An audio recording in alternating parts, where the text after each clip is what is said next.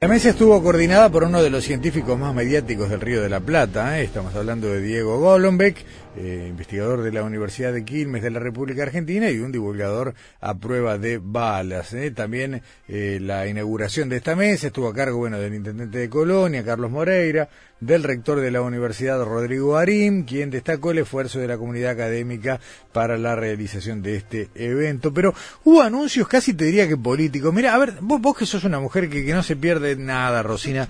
Decime si sabías de esto. Mira, Pablo Chavarría es gerente de la Unidad Técnica de Alumbrado Público de la Intendencia de Montevideo. Y habló de un convenio que la Intendencia firmó con Facultad de Ciencias para evaluar el efecto de la calidad de luz artificial exterior sobre la salud pública. ¿Habías escuchado algo de esto? Es muy interesante. El objetivo es promover la redacción de recomendaciones específicas para mitigar los efectos nocivos del alumbrado público. ¿Cómo es bien? Dijiste los efectos de la luz. Claro, la luz, mira, eh, voy a abrir un paréntesis y, ya lo presentás. no, no, es que no lo vamos a escuchar a él. sí.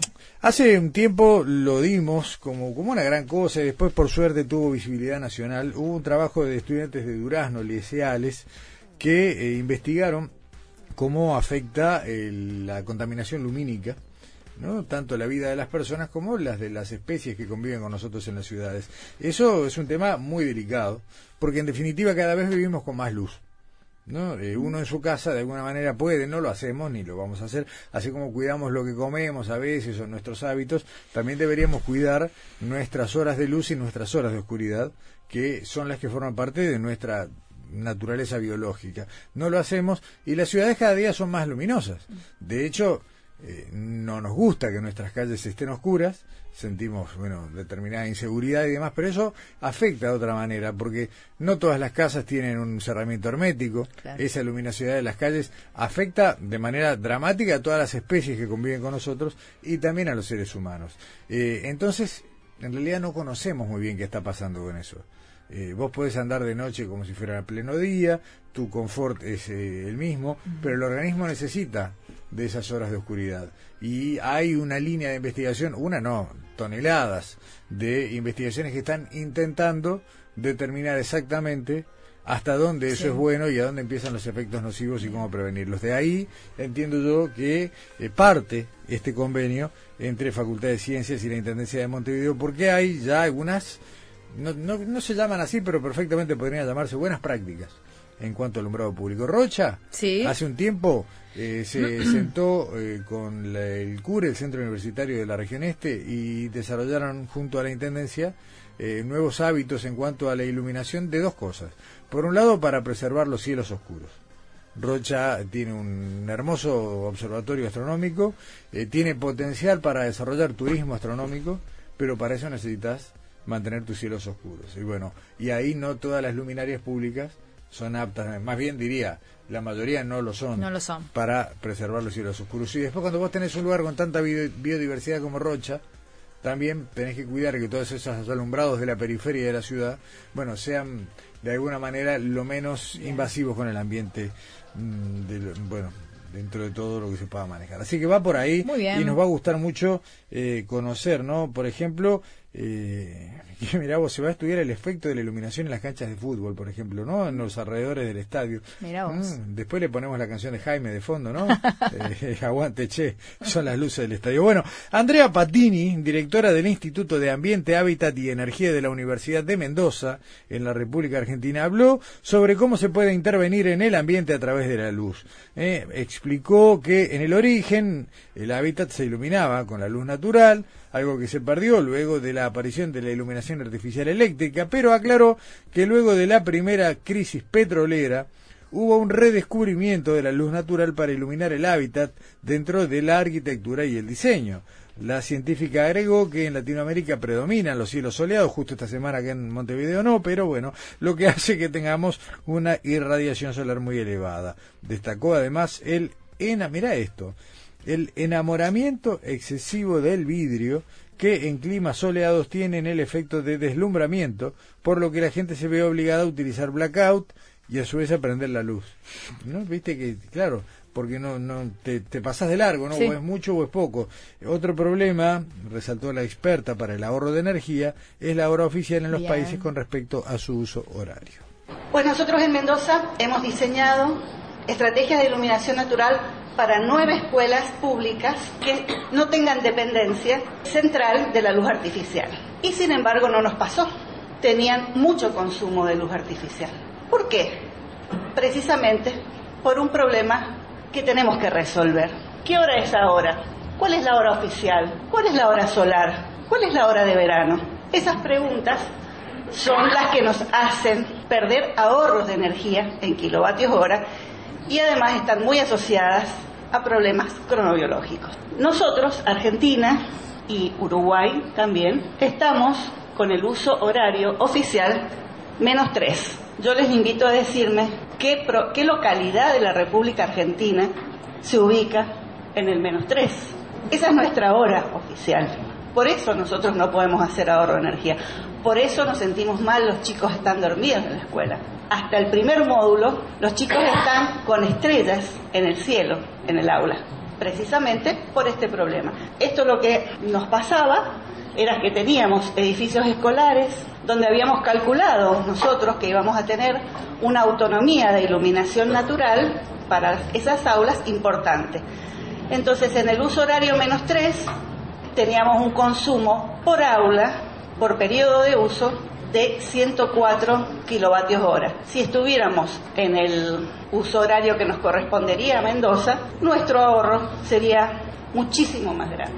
Lamentablemente no hemos podido todavía convencer lo suficiente para la importancia de ajustar el uso horario. Un ejemplito, claro, los chicos entran antes de las seis y media, hora solar, a la escuela. ¿Estamos solos en esto? No. El mundo entero está confundido con el uso horario. ¿Cuáles son nuestras preguntas de investigación entonces en torno a estos temas que nos vinculan? ¿Cuánta luz y cuánto tiempo está disponible? Es muy importante saberlo para poder diseñar. ¿Cómo es la transición de la luz natural entre el exterior y el interior? ¿Cómo diseñar la relación sol-sombra en base al clima? cómo los materiales del entorno modifican. En este sentido tenemos investigaciones que muestran que una simple cortina en una ventana modifica la temperatura del color de la luz natural, generando un efecto sobre el sistema circadiano diferente. Índices que muestran la relación de luz natural, sistema visual, no visual humano y bienestar, por diferencias por edades y diferencias individuales. Finalmente, nosotros hemos evolucionado como seres humanos a la luz natural. Por lo tanto, es la fuente de luz que más se ajusta a nuestro sistema, visual y no visual. Como conclusiones finales, corregir el uso horario, como les comenté, parece que es un tema central. Utilizar la luz natural para iluminar indicadores y métricas dinámicas de predicción centradas en el humano, porque hoy estamos utilizando en la práctica profesional métricas de iluminación que no están centradas en lo humano, sino en lo energético o tal vez en otros aspectos. Básico, apagar la luz artificial cuando no es necesaria. Necesitamos más luz en el, en el momento correcto y del tipo correcto. La mesa continuó con la intervención de Claudia Moreno de la Universidad de San Pablo, Brasil, quien abordó el tema del ajuste de los turnos de trabajo al reloj biológico. Dijo al reloj biológico, dijo, bueno, comentó que hace más de 30 años que estudia lo que se define como trabajo en turnos y trabajo nocturno. Actualmente no hay registros específicos de cuántas personas trabajan en estos esquemas, ya que en muchos países el trabajo nocturno es informal, agregó que se estima, escucha esto, ¿no? El 20% de la población activa mundial trabaja en algún tipo de esquema laboral que involucra la noche. Remarcó que el gran problema para estos trabajadores es estar expuestos a luz artificial de noche y tener que dormirse y despertarse en horarios distintos a los que marca naturalmente el reloj biológico. Agregó que en junio de este año la OMS, la Organización Mundial de la Salud, reunió a científicos de varios países para discutir si el trabajo nocturno podría causar cáncer y dijo que existe un grado de certeza de que el trabajo nocturno es cancerígeno, pero aún falta evidencia científica en humanos para confirmar esto. como que a gente poderia pensar em políticas públicas para mitigar esses efeitos? A gente tem que pensar numa política pública intrasetorial, ou seja, o setor do trabalho com o setor da previdência, social security e a saúde. Esses setores integrados, eles podem sim resultar em políticas públicas. Não é o que acontece, mas algumas coisas, elas têm início em alguns setores. Eu vou contar para vocês um exemplo. Em junho desse ano, ah, a Organização Mundial da Saúde reuniu cientistas para discutir discutir se o trabalho noturno poderia ser considerado agente etiológico, agente causador de câncer. Isso uh, em 2007 já havia sido discutido, já havia sido uh, pensado que talvez uh, o, o, trabalho noturno provavelmente seria carcinogênico, mas de 2007 para 2019 muitos estudos foram feitos sobre isso. Então, a Agência Internacional de Pesquisa em Câncer da Organização Mundial da Saúde chamou 27 cientistas uh, de 16 países para discutirem esse assunto e eu pude participar dessa discussão e foi muito interessante porque é, a gente chegou à conclusão de que ainda não temos completa evidência em humanos do trabalho noturno como causador de câncer. Ainda não temos, ainda temos uma certa limitação das evidências, embora tenhamos muitos estudos. Isso significa o quê? Que não causa câncer? Não, não é isso. Significa que, por exemplo, numa, o, a Agência Internacional de Pesquisa no Câncer, ela classifica os agentes de 1 a 3. Então, um seria, por exemplo, o cigarro, tabagismo. A gente sabe exatamente hoje quantos cigarros uma pessoa, uh, qual é a chance de uma pessoa ter câncer em função de tantos cigarros que ela fuma por dia. Se fuma 20 cigarros, se fuma, se fuma 10 cigarros, etc. Qual que é a chance dela de ter uh, câncer? Uh, no caso do trabalho noturno, o que nós sabemos é que ele é provavelmente carcinogênico, ou seja, ele está sim associado a câncer, particularmente câncer de mama, de próstata e colo retal. Existe sim a, uma, uma, um grau de certeza, isso é grau de certeza, nós estamos aqui, um grau de certeza de que trabalho noturno é carcinogênico. Entretanto, uh, nós não sabemos a dose. A gente não sabe quantas noites você tem que trabalhar para ter, eh, para aumentar o risco de câncer, como sabemos do cigarro. Então, na verdade, é essa informação que falta hoje.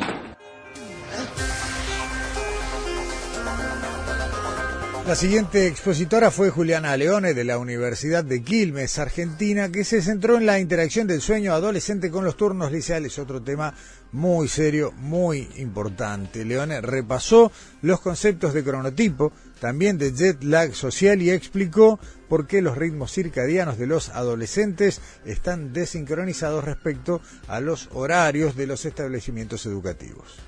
En la adolescencia lo que ocurre es que el sueño en los adolescentes se retrasa, si comienza más tarde, por este cronotipo nocturno que tienen característico en esta etapa de la vida. ¿no? Y sin embargo, del otro lado, tenemos los horarios escolares. Los horarios escolares presionan de alguna manera el sueño del otro lado y hacen que entonces este sueño en los adolescentes sea inadecuado. Cuando digo inadecuado, me, me refiero fundamentalmente a que es insuficiente, que quiere decir que la duración del sueño, la longitud, cuántas horas dormimos, ¿sí? es corta, es menor a lo que debería ser. Pero además ocurre otro problema, que es que en los días libres tenemos los cronotipos que siguen empujando al sueño hacia más tarde, pero no tenemos los horarios escolares y acá es donde realmente se ve, se expresa el cronotipo, ¿no? Y entonces lo que, lo que ocurre como consecuencia es que los horarios del dormir en días hábiles y en días libres son diferentes, ¿sí? Y si usamos entonces el punto medio del sueño entre días libres y días hábiles, va a haber una diferencia, ¿sí? Y esa diferencia es lo que conocemos como jet lag social, ¿sí? y que básicamente es una indicación de que estamos durmiendo en horarios inapropiados ¿sí? durante los, días de semana.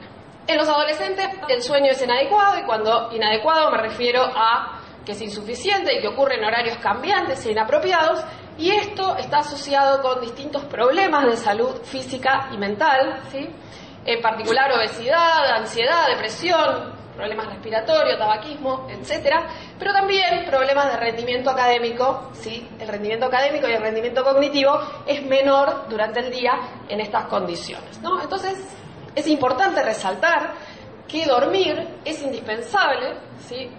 no solo para estar saludable durante el día, sino también para rendir cognitivamente de manera adecuada.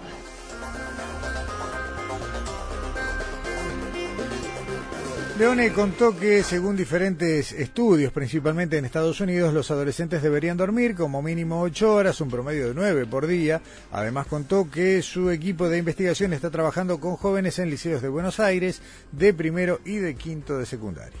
¿Cuánto deberían dormir los adolescentes? Bueno, hay distintas instituciones de distintos países, en particular Estados Unidos, que recomiendan que los adolescentes deberían dormir como mínimo ocho horas y en promedio nueve horas En función de estos datos y otros datos probablemente que tienen estas instituciones, la Academia de Pediatría de los Estados Unidos recomendó hace un par de años que, eh, basado en que el sueño insuficiente, como menor a 8 horas en adolescente, es un problema de salud pública, si así lo determinó, lo, lo, recomendó, y entonces, en función de eso, recomendó que el horario de inicio escolar en las escuelas secundarias sea como mínimo a las 8 y media de la mañana. ¿Qué pasa en Latinoamérica? Nosotros en, Buenos Aires estamos trabajando, estudiando qué ocurre con los adolescentes que van a distintos turnos escolares. En particular, lo que les voy a contar es qué ocurre con los adolescentes que van a un turno mañana, que comienzan a las 7.45. La mayoría de los adolescentes de quinto año y de primer año incluso también, ¿sí? duermen menos de 8 horas. Cuando digo la mayoría, es la mayoría, ¿sí? es más del 90%, es un porcentaje altísimo. Y nosotros encontramos que en estos alumnos que van a este turno mañana, los niveles de jet lag social son altísimos. Y cerrando la mesa estuvo John Uber, que es profesor de la Universidad de Valparaíso de Chile, responsable de un proyecto de ley que está siendo discutido en este momento para regular el uso horario de ese país. Además hizo referencia a los factores que afectan al jet lag social, como el cambio de hora en primavera y otoño, y dio a conocer estudios que confirman que este cambio de horario afecta a la salud y el desempeño de las personas. El primero es el cambio de horario. Ustedes en Uruguay y Argentina no tienen cambio de horario nosotros sí lo tenemos. En la primavera el reloj se nos adelanta y por lo tanto el lunes, después del cambio de horario, nos tenemos que despertar una hora más antes y por lo tanto tenemos un efecto agudo, un aumento en el jet lag. Eso tiene un efecto no trivial. Uno tiene más accidentes porque está más dormido, pero también hay cosas médicas importantes. Ya datos de 20 años indican que hay un aumento agudo en el número de ataques de corazón. Todos los días hay ataques de corazón pero el, día, el primer lunes después del cambio de horario hay un aumento significativo en el número de ataques de corazón. La gente está más estresada y por lo tanto ocurre esto. Y estos son ataques de corazón completamente evitables, ¿cierto? Fíjense que aquí el cambio del otoño, que es una maravilla porque uno duerme un poco más. Aquí hay incluso una caída que a veces es significativa. Entonces, la primera cosa que hay que tratar de evitar entonces son estos cambios de horario, eliminar el cambio de horario es la primera recomendación, porque este causa un aumento agudo en el jet lag social, afectando la salud y el desempeño. ¿Ya? Y aquí hay que mirar a Europa, por ejemplo, o, pero se podría mirar a Uruguay, que eliminó, si bien tiene quizás el uso equivocado, al menos dieron el clavo porque eliminaron los cambios de horario.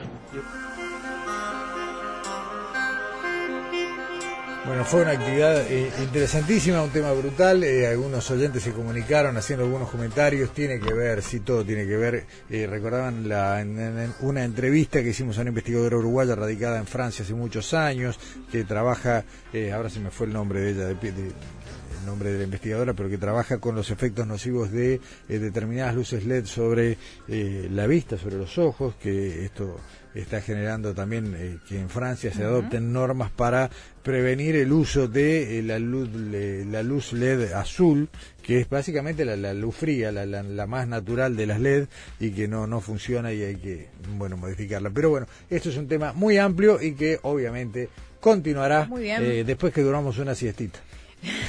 Me gusta que le des luz a estos temas. Ah, qué bien, Rosina. Hasta mañana.